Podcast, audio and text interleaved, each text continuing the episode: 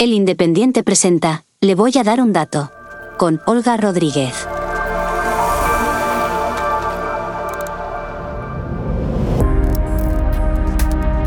Bienvenidos, soy Olga Rodríguez y esto es Le voy a dar un dato, el podcast de economía del Independiente. En este episodio vamos a analizar los salarios y el poder adquisitivo de los trabajadores en España.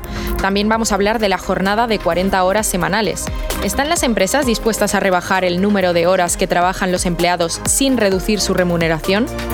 La patronal y los sindicatos llegaron a un nuevo acuerdo de negociación colectiva para actualizar los salarios.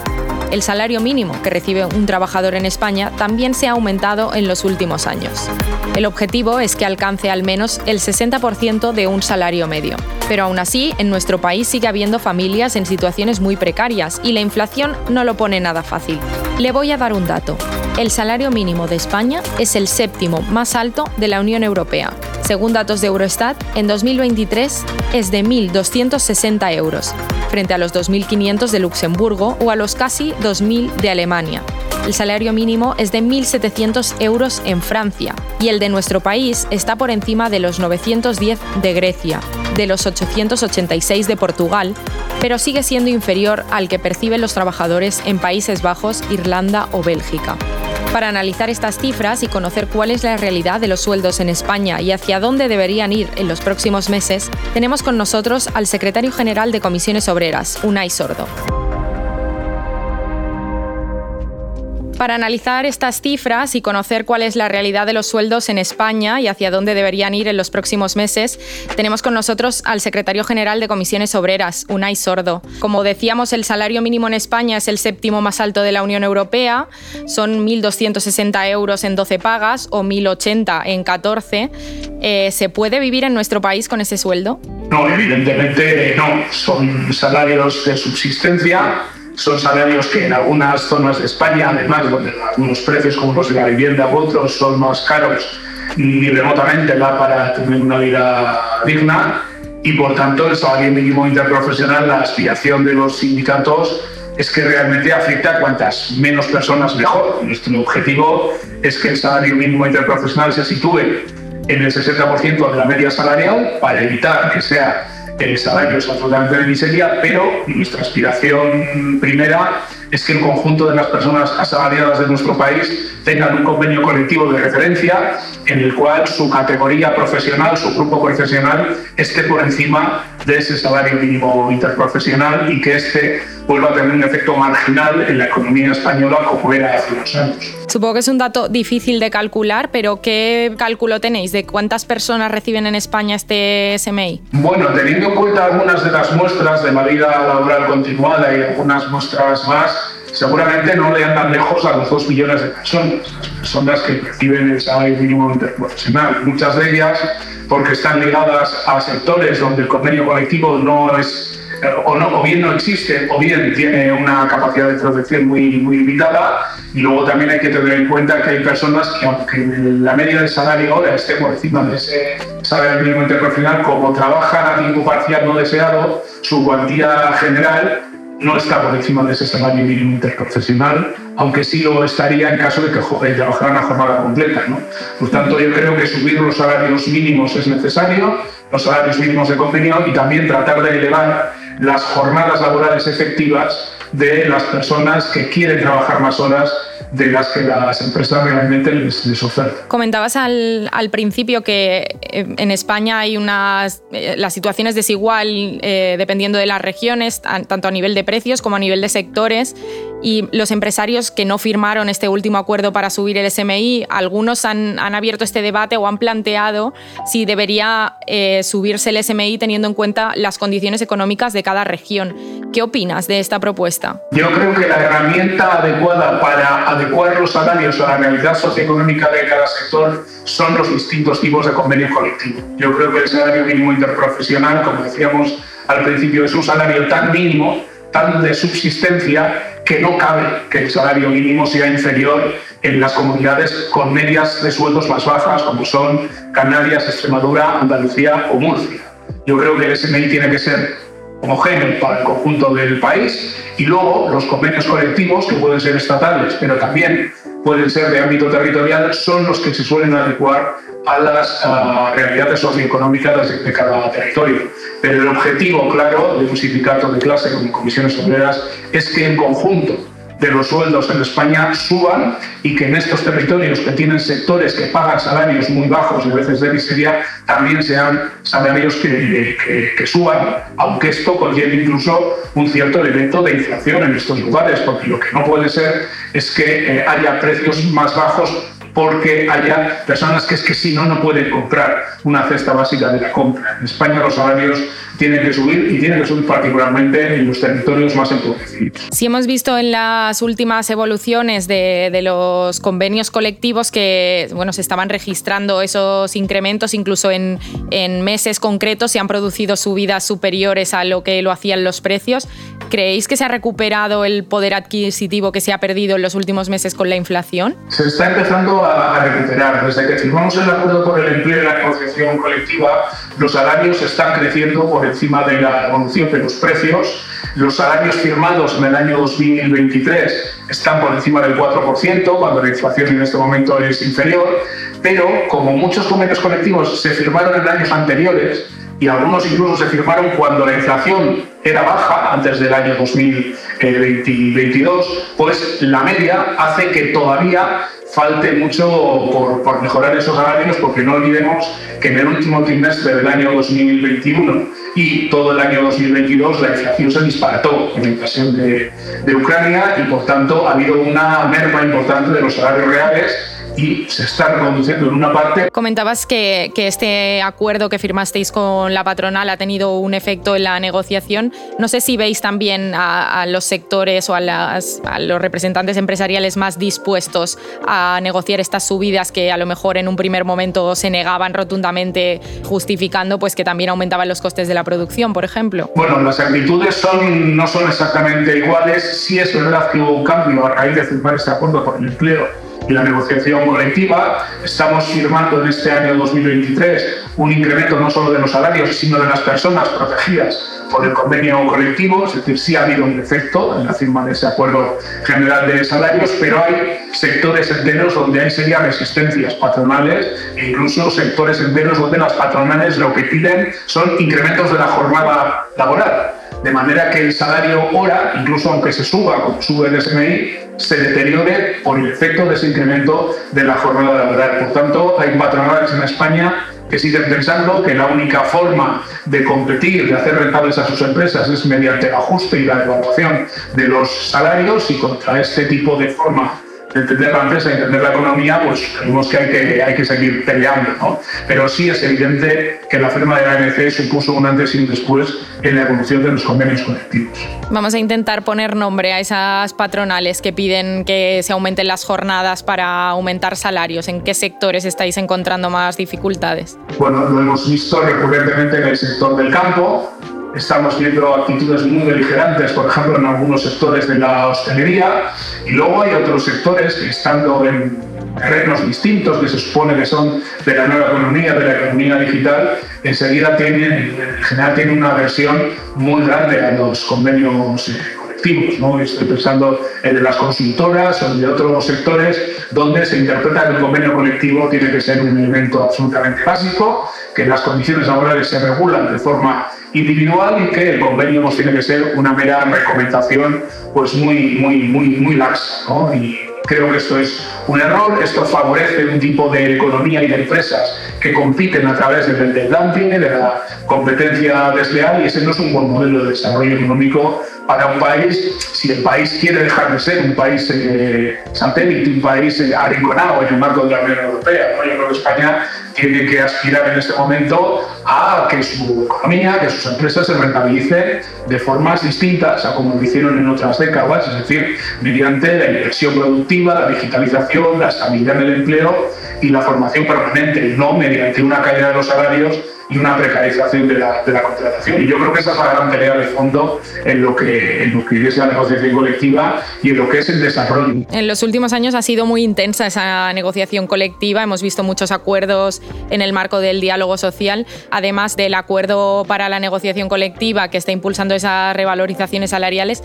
¿Cuál dirías que es la medida de la que más se han beneficiado los trabajadores en España? Bueno, yo creo que han sido una secuencia de medidas, yo voy a citar al menos tres, que creo que han sido muy importantes porque no solo se han demostrado como más justas desde un punto de vista social, sino que se han demostrado como más eficaces desde un punto de vista económico. En España casi todas las crisis se resolvían mediante un proceso intenso de devaluación de los salarios, de destrucción de empleo y de precarización de la contratación.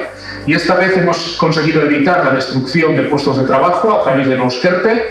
En lugar de precarizar la contratación a través de la reforma laboral, se ha reducido a la mitad la tasa de temporalidad y en lugar de promover la devaluación de los menores salarios, se ha subido un 47% el salario mínimo interprofesional. Es decir, hemos hecho un poco lo contrario de lo que habitualmente se hacía en las crisis de nuestro país. Y el resultado es que estamos en récords históricos de cotizantes de la seguridad social y estamos en récords históricos de eh, asalariados asalariadas cotizantes a la seguridad social. Por tanto, algo se ha hecho bien. Ahora lo que toca es asumir el reto de seguir mejorando el modelo laboral. Ya no vale solo con el SMI, la reforma laboral y los ERTES. Ahora, en nuestra opinión, hay que regular mejor el tiempo parcial, hay que regular mejor la economía de plataforma y, de alguna manera, pues hay que impulsar un nuevo modelo laboral para la economía que está por venir, que tiene que huir de los viejos déficits de la economía española. Esa visión resignada, según la cual teníamos que ser siempre un país low cost, pues no nos podíamos integrar en los procesos de globalización económica internacionales. Yo creo que España tiene que afrontar las transiciones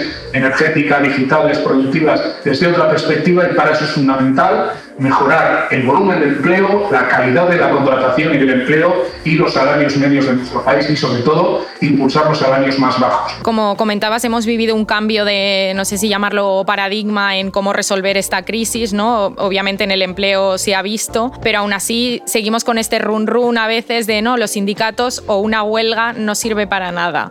Eh, ¿Qué le dirías a la gente que tiene esta opinión? Bueno, que hagan huelgas y que a los sindicatos, sí, los sindicatos intentan fortalecer o no fortalecer las, las huelgas. Las huelgas son herramientas para las organizaciones sindicales y para los trabajadores, no son un fin en sí mismo. El fin es mejorar las condiciones de vida de las personas trabajadoras. ¿no? Y repito lo que, lo que he dicho antes, es decir, tomando fórmulas en consideración más parecidas a los que históricamente hemos demandado los sindicatos ante una crisis, dos crisis como las que hemos vivido, los resultados son netamente mejores. En términos de justicia social, no hemos ido al 26% de paro, estamos en el 11%, que sigue siendo una cifra que no podemos asumir como normal, pero hemos evitado que el país se fuera al 26, 27, 30% de paro en la, en la pandemia y mejorando la estabilidad, tal como hacíamos los sindicatos en los contratos, y mejorando los salarios mínimos, pues los resultados están, están ahí. ¿no? Por tanto, bueno, yo creo que algo de lo que planteamos los sindicatos teníamos bastante más razón de lo que se quería hacer ver y a partir de ahí pues la gente que dice que los sindicatos no sirven tiene que ser conscientes que los sindicatos no son gentes que viven en la galaxia sideral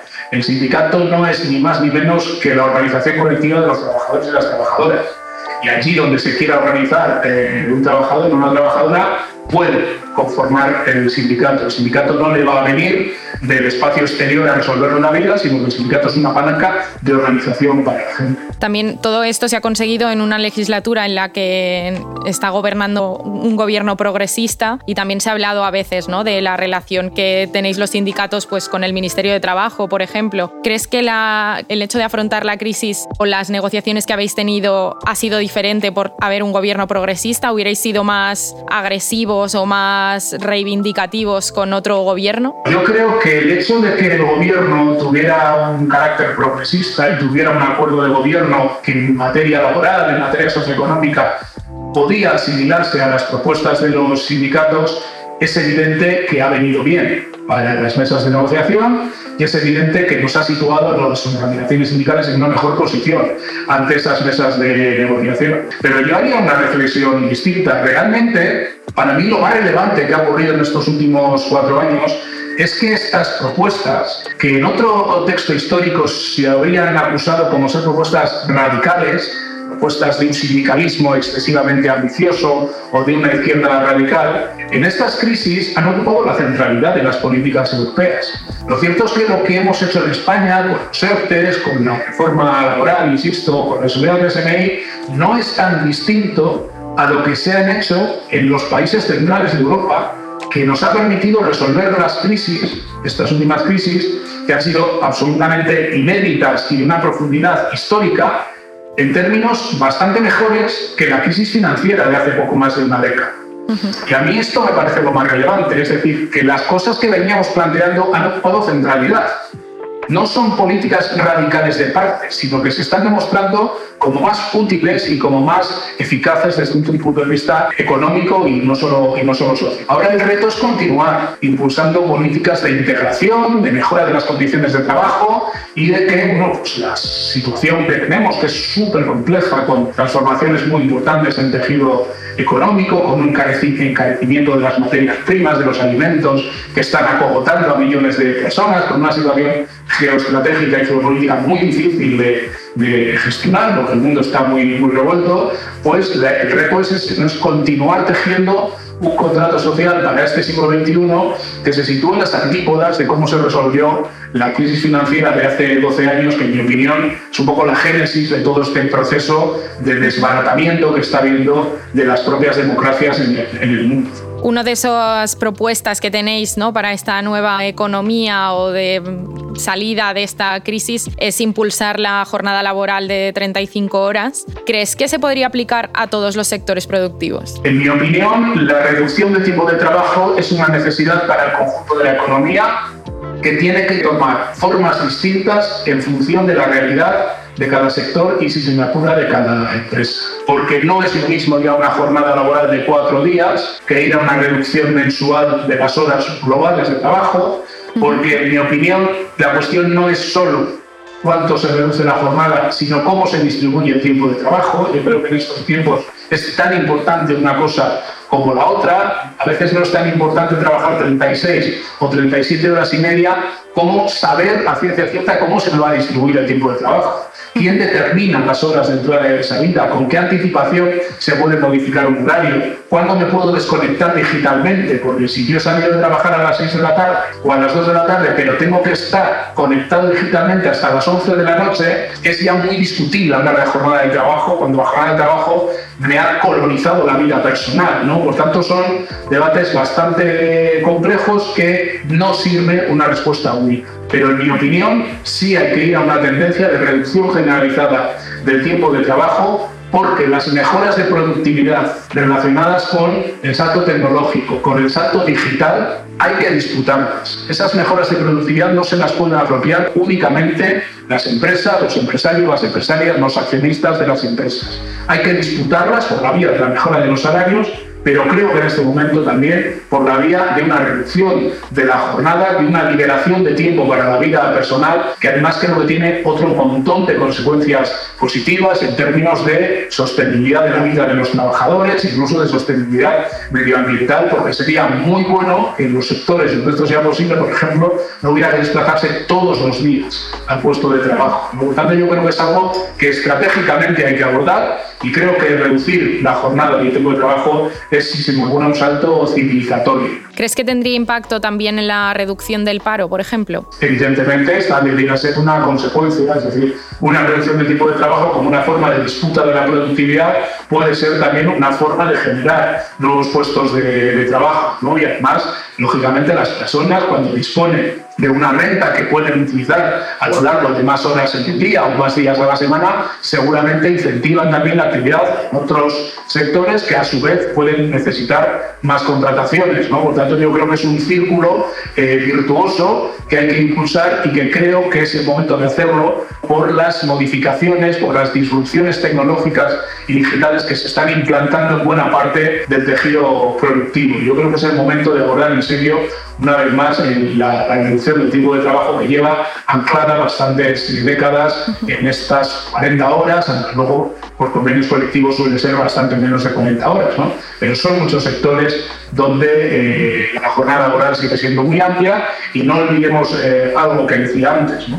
Hay mucha contratación a tiempo parcial en nuestro país que responde a que la empresa no oferta más horas al trabajador o a la trabajadora, pero el trabajador o la trabajadora sí querría tener jornadas completas o jornadas a tiempo parcial con más horas. Por eso digo que este es un debate muy complejo. ¿Cómo se compagina precisamente esta temporalidad no deseada o el auge de los contratos fijos discontinuos con esta demanda de ciertos sectores de que no cubren las vacantes que tienen? Bueno, yo creo que son cosas un poco, un poco distintas. Yo creo que con el tema del tiempo parcial, más que la temporalidad, la temporalidad la hemos conseguido reducir a la mitad. El tiempo parcial, nosotros lo que estamos viendo es que es un tipo de contratación que puede ser muy útil. ¿eh? Yo creo que hay gente en efecto y empresas que desean trabajar una parte de, la jornada sí y una parte de la jornada no, y puede ser una fórmula muy útil para compatibilizar la vida de cada uno o de cada una. Esto es así, ¿no?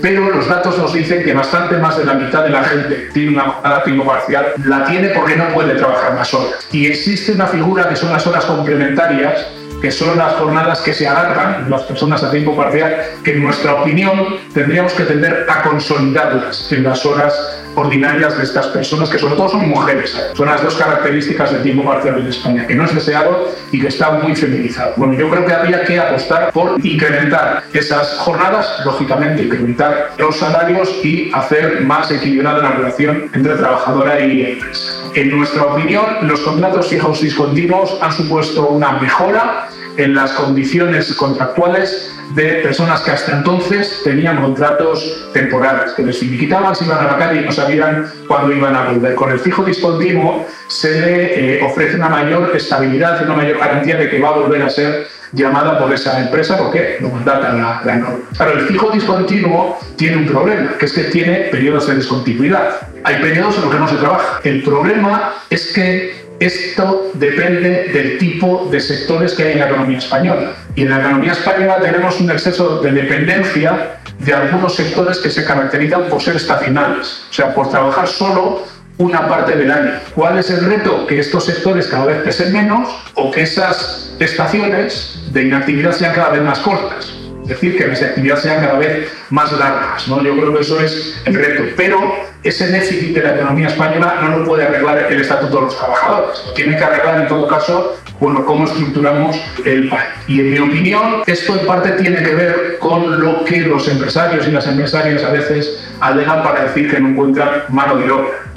Es decir, estos sectores estacionales que se suelen contemplar en tres o cuatro meses de actividad al año, que suelen estar ligados a actividades agrarias o actividades de turismo, lo que genera es, una atracción inmensa de personas en muy poco tiempo y en muy poco espacio, lo que inflaciona muchísimo los precios y hace que sea muy difícil para un trabajador o una trabajadora poder rentabilizar su trabajo. Entonces, ¿de qué me sirve a mí irme a trabajar a una isla o a una costa donde voy a ganar 1.500 euros y me tengo que pagar un alquiler de 800 euros porque está disparatado el precio de cualquier habitación y por tanto no me sale rentable eh, trabajar. Pues es otro problema de la estructura económica de España. Y dicho eso, yo creo que el problema de falta de mano de obra para según qué puestos es muy limitado en España.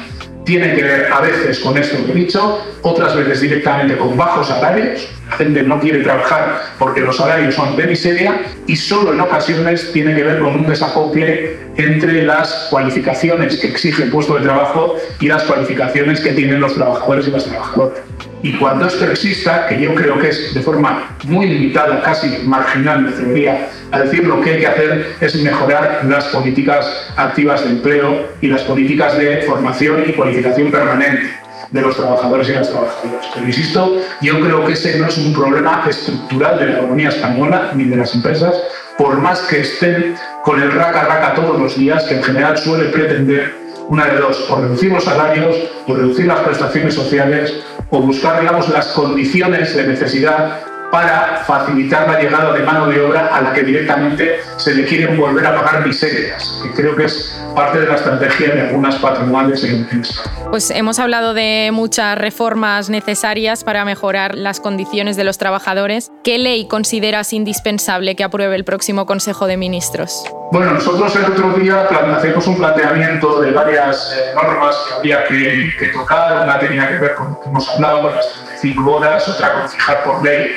que el 60% de la media salarial como salario mínimo interprofesional ya para siempre, la regulación del tiempo parcial y yo me atrevería a regular mejor todos los procesos de subcontratación, de externalización, con particular énfasis en la economía de plataforma. ¿No sabéis que hicimos la ley Rider con un acuerdo con la COE, con el gobierno, según la cual hay una presunción de eh, laboralidad para los trabajadores que trabajan como, como riders, ¿no? trabajadores y trabajadoras.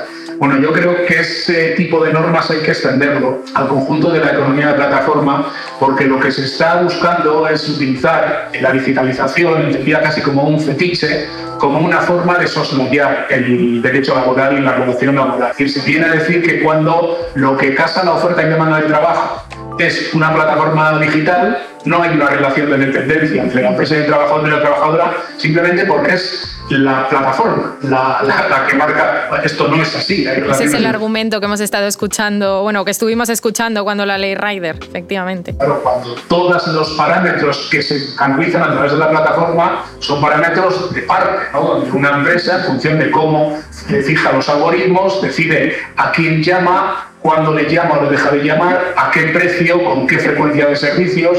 Es decir, lo que en otros tiempos ejercía un jefe de personal, por decirlo de alguna manera, hoy en día se canaliza a través de la inteligencia artificial, a través de los algoritmos y a través de este tipo de plataformas. Pero no quiere decir que no haya una dependencia en la actividad entre una parte débil, que es el trabajador o la trabajadora, y una parte fuerte, que es quien maneja el core del, del negocio. Nadie es un emprendedor por haberse comprado una bicicleta. Eso no es lo determinante. Lo determinante es cómo se fijan sus condiciones de trabajo y esto creo que hay que extenderlo al conjunto de la, economía. Y si avanzáramos en todo eso que he dicho, pues ya dábamos un paso importante en una mejor regulación de las relaciones laborales en, en España. Pues con todas estas propuestas terminamos la entrevista con Unai Sordo, secretario general de Comisiones Obreras. Insistimos, muchísimas gracias por estar con nosotros. Lo han escuchado. Aunque el mercado laboral esté en un momento muy bueno, los sindicatos continuarán luchando por nuevos derechos laborales. Quién sabe si la digitalización favorecerá esa reducción de la jornada que propone Comisiones Obreras. En próximos episodios hablaremos de ahorrar, de las opciones que tienen los españoles, de las letras del tesoro y también de la deuda pública, que aunque en el largo plazo la pagaremos todos los ciudadanos. Recuerden que estamos en su plataforma de podcast favorita. Suscríbanse y comenten. Hasta la próxima. Hasta aquí, le voy a dar un dato. Con Olga Rodríguez. Programa producido por adio.fm.